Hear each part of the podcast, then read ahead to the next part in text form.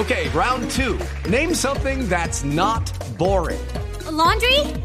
Ooh, a book club. Computer solitaire, huh? Ah, oh, sorry, we were looking for Chumba Casino.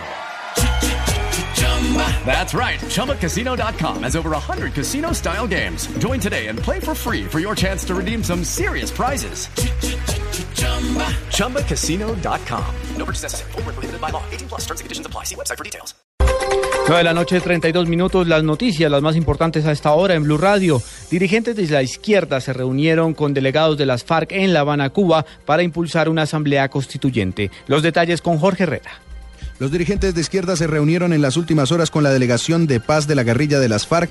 Durante esta conversación se discutió la posibilidad de convocar a un acuerdo social y político por la paz y la constituyente, entre otros mecanismos de refrendación y sostenibilidad de paz que se avecina. Asimismo, instaron al gobierno nacional y la guerrilla de las FARC a conformar a la mayor brevedad la comisión para la creación del estatuto de la oposición y a que integren la misión encargada de la reforma electoral prevista en el punto 2 de los acuerdos de La Habana. En esta reunión estuvieron los congresistas Iván Cepeda, Ángela María Robledo, también Alirio Uribe, el concejal Holman Morris, entre otros dirigentes de izquierda.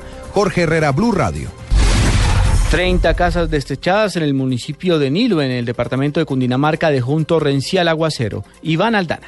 El alcalde del municipio Juan Carlos Martín informó que las fuertes lluvias ocasionaron grandes daños materiales en 30 casas y en varios negocios comerciales y agregó que no se reportó ninguna persona herida. Pero sí varias casas afectadas, alrededor de unas 30 casas sin techo, algunas casas eh, se perdieron en seres, eh, colchonetas, negocios que, supermercados que también fueron, fueron afectados, donde la brisa, el viento se les llevó todo el techo completo y el cual perdieron todo porque se mojó todo el alcalde está solicitando al departamento es ayuda con colchonetas, tejas y mercados para ayudar a las personas afectadas por este fenómeno natural. Iván Aldana, Blue Radio.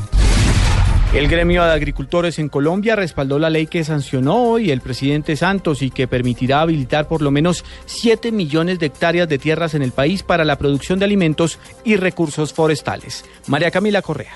La Sociedad de Agricultores de Colombia señaló que es positiva la aprobación y sanción presidencial de la ley Sidres, pues según su presidente Rafael Mejía, esta ley va en la dirección correcta para lograr que el progreso y el desarrollo del campo se conviertan en un propósito nacional, donde habrá espacio para pequeños, medianos y grandes empresarios del sector. Mejía también aseguró que esta ley dota de herramientas a los empresarios que quieren invertir en el campo colombiano y está en línea con la dinámica que se espera luego de la posible firma del acuerdo de paz. María Camila Correa, Blue Radio. Mientras que Azonal Judicial sostiene que no hay paro en el país, al menos mil funcionarios siguen en cese de actividades. María Camila Orozco.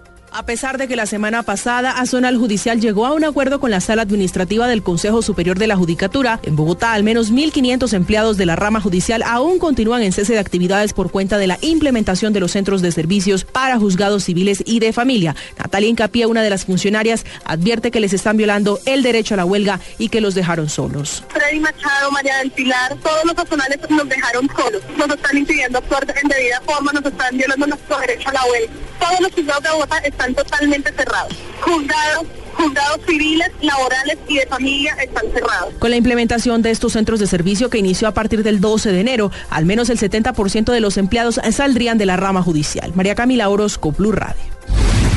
En un 90% están adelantadas las obras del anillo, del anillo vial de Crespo en Cartagena de Indias, que ha tenido una inversión de más de 130 mil millones de pesos. Laura Quisera. La ministra de Transporte, Natalia Abello, aseguró que en un mes entrará en operación la obra del anillo vial de Crespo e indicó que presenta un 98% de avances en las obras.